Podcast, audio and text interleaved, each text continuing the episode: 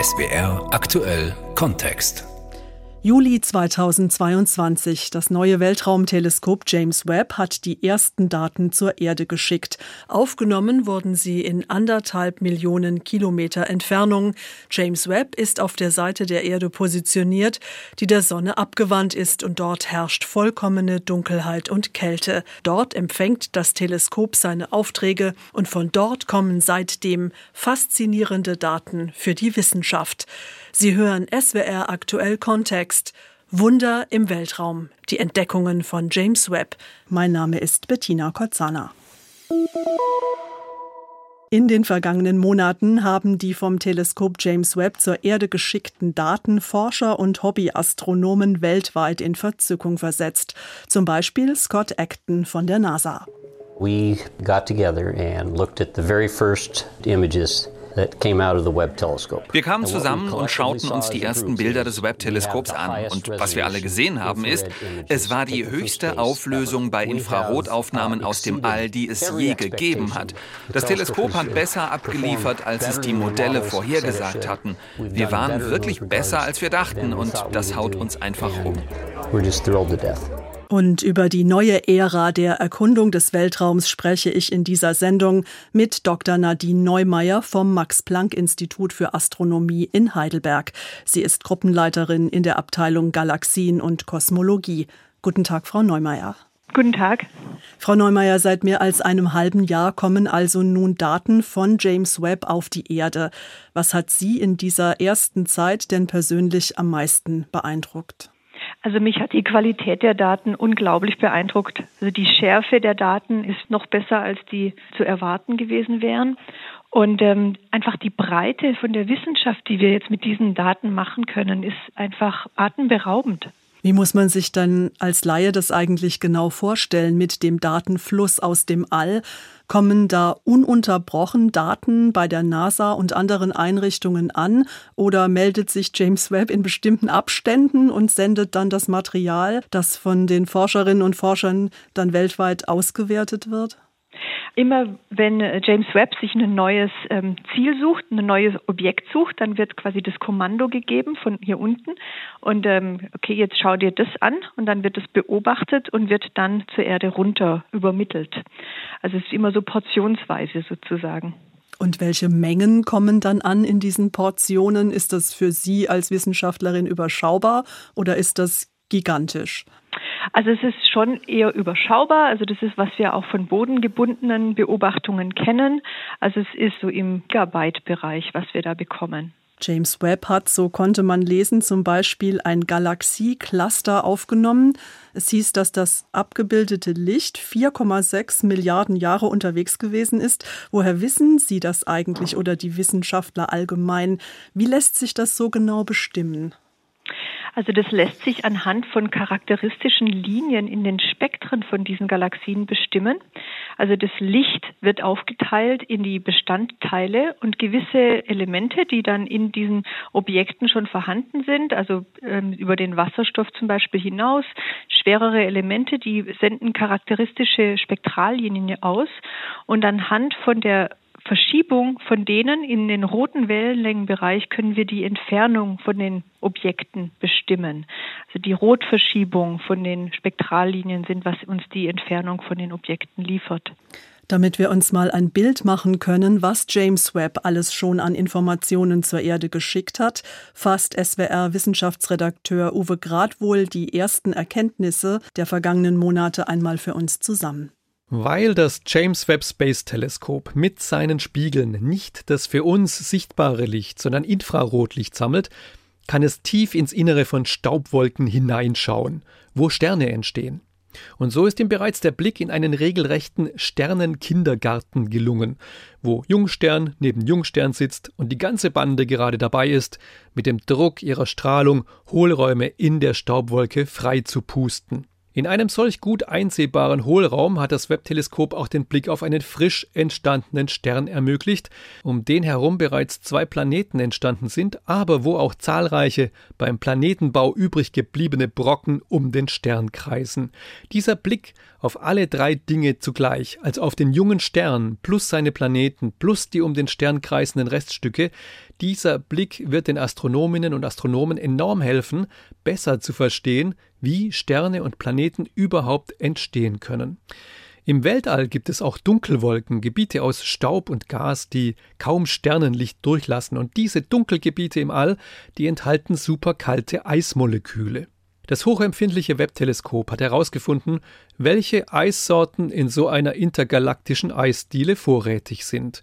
Die Geschmacksrichtungen heißen Schwefel, Ammoniak, Methan, aber auch komplexere organische Moleküle sind dabei. Die könnten später als Ausgangsstoffe für die Bildung von Bausteinen des Lebens dienen, wenn sich Sterne und Planeten aus diesen Dunkelwolken bilden. Das James Webb Teleskop hat sogar bereits die Atmosphäre eines solchen Exoplaneten untersucht, also eines Planeten, der um einen weit entfernten Stern kreist. Wasserdampf und Kohlendioxid wurden in seiner Atmosphäre nachgewiesen. Weitere Analysen werden folgen und spannend wird es dann werden, wenn man auf einen Exoplaneten mit einer erdähnlichen Atmosphäre stoßen sollte. Das James Webb Space Teleskop ist mit seinen großen Spiegeln auch das perfekte Instrument, um das schwache, früheste Licht aus der Anfangszeit unseres Universums aufzufangen und so Abbildungen der ersten Galaxien und Sterne, die nach dem Urknall überhaupt entstanden sind, zu erhalten. Schon der erste tiefe Blick ins Weltall und damit in die Vergangenheit zeigte eine Überraschung. Die frühesten Galaxien, die darauf zu erkennen sind, sehen ein wenig aus wie schimmernde grüne Bohnen. Überraschend ist das deshalb, weil es einen solchen Galaxientyp auch heute, 14 Milliarden Jahre später, im Weltall gibt. Und mit so einer großen Ähnlichkeit der grünen Bohnen der ersten und der gegenwärtigen Galaxien hatte niemand gerechnet. Aber genau das ist ja der Zweck der Arbeit des James Webb Space Teleskops, die Dinge zu zeigen, die man sich bislang nicht einmal vorstellen konnte. Das war ein Beitrag von Uwe Gradwohl. Frau Dr. Neumeier, welche Informationen aus der bisherigen Datensammlung sind denn für Ihre konkrete Arbeit besonders wichtig gewesen? Wir haben jetzt Galaxien ins jüngste Universum hinein schon gesehen, also bei einer Rotverschiebung von über 13, was wirklich an einem Punkt ist, wo das Universum selbst nur einige hundert Millionen Jahre alt ist. Und daher ist es wahnsinnig überraschend, dass da schon Galaxien so weit entwickelt waren. Was mich auch fasziniert, ist die Güte der Daten, also zu welcher Empfindlichkeit wir, wir Dinge messen können, also was wir einzelne Linien sehr gut ausmessen können. Wir haben auch Daten von nahen Galaxien gesehen und die Schärfe der Bilder, die wir erhalten, ist einfach atemberaubend. Wir können die Zentren von Galaxien extrem gut auflösen, einzelne kleinere Strukturen sehen und auch die Erkenntnisse, die Kollegen erhalten haben über die Zusammensetzung von extrasolaren Planeten zum Beispiel, ist was, was man erhofft hatte, mit James Webb machen zu können, aber was jetzt alle Erwartungen übertrifft. In dem Beitrag war vorhin von einer galaktischen Eisdiele die Rede. Eine Eiswolke hat man auch lesen können in den vergangenen Wochen. Frau Neumeier, entstehen bei Ihnen in Ihrer täglichen Arbeit mit den Daten denn auch solche Bilder im Kopf? Also konnten Sie Ihre Vorstellungen von dem, was da draußen war oder ist, im All konkretisieren? Oder ist das doch im Reich der Fantasie weitgehend noch angesiedelt? Also diese Zusammensetzung von den Eiswolken, das ist sehr anschaulich für, für unsere Arbeit. Mhm. Wir beschäftigen uns eher nicht mit diesen einzelnen Elementzusammensetzungen, die jetzt zum Beispiel in Kometen oder auch in Planetenscheiben wichtig sind. Also da sind wahnsinnig äh, viele einzelne Elemente auszumessen. Wenn wir in galaktischen Strukturen messen, dann sehen wir schon auch zusammengesetzte Elemente, Moleküle, aber eher nicht äh, dieses Detail, die jetzt in Planetenentstehungen aufgelöst werden können.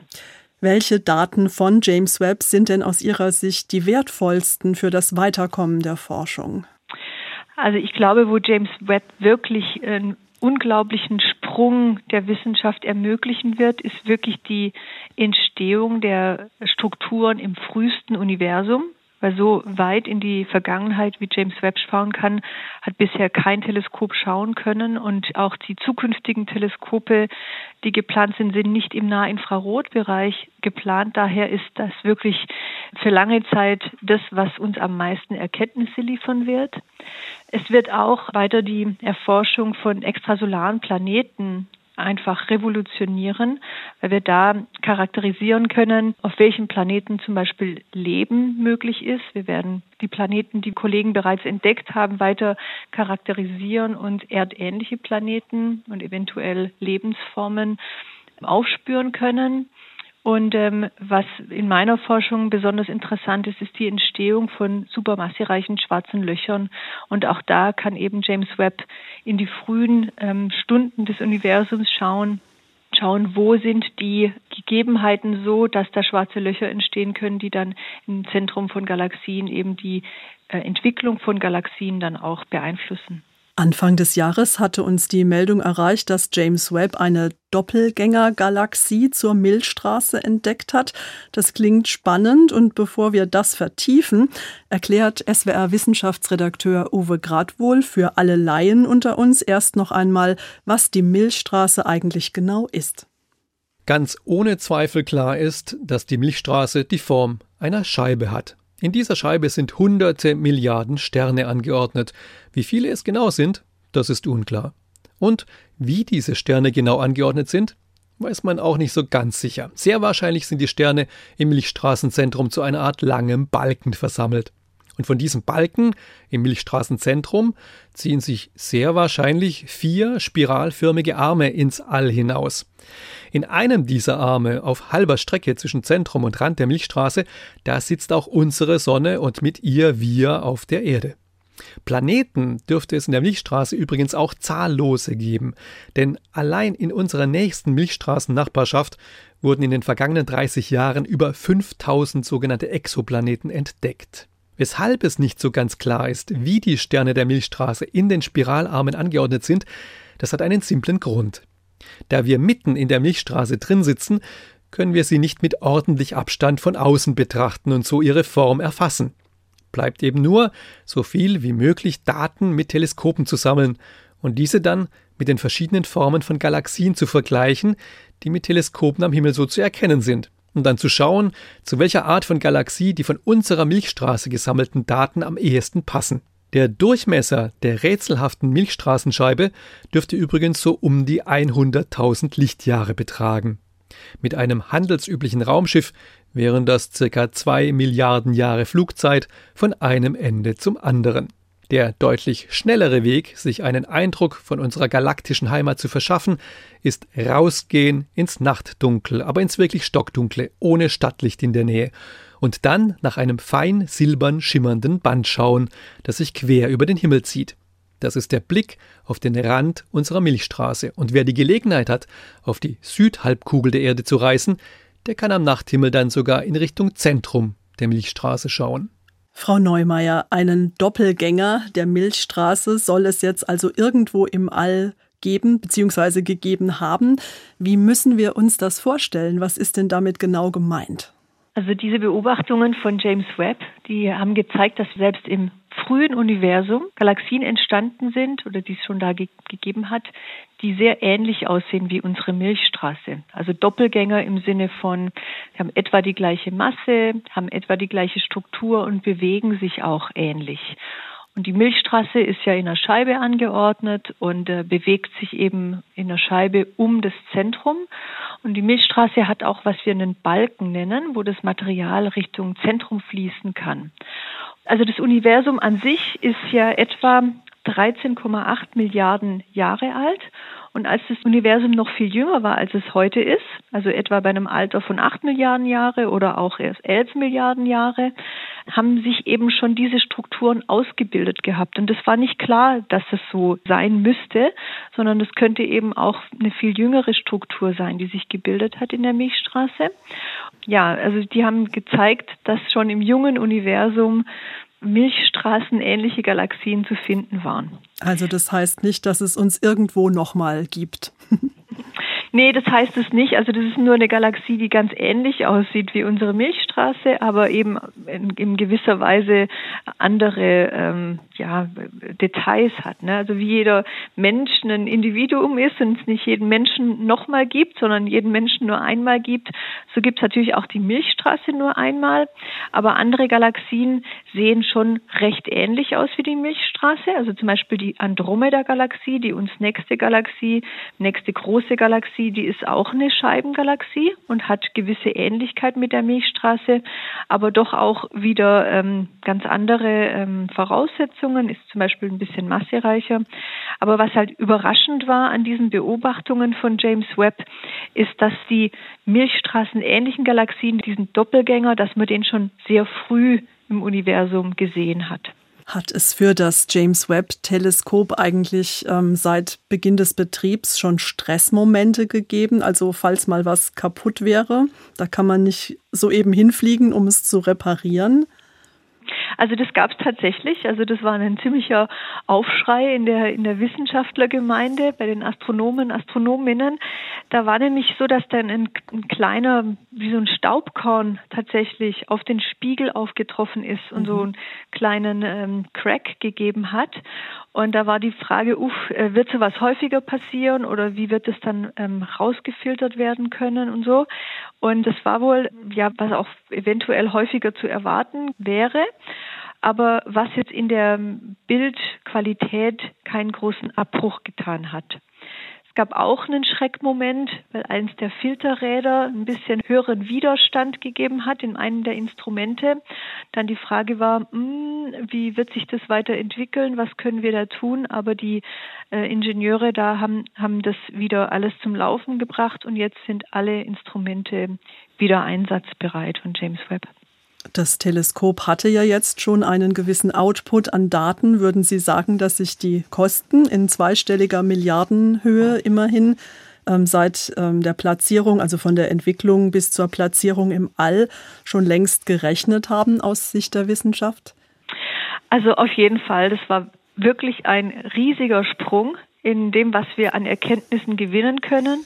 Es ist erst der Anfang. Wir sind erst ungefähr ein halbes Jahr in die äh, Länge der Mission eingetaucht jetzt. Wir erwarten noch etwa mindestens zehn Jahre, wo James Webb Daten liefern kann. Und was wir jetzt schon gesehen haben, wenn wir das extrapolieren, dann werden wir unglaublich viele Erkenntnisse erhalten haben. Und so haben sich die Entwicklungskosten auf jeden Fall schon gelohnt.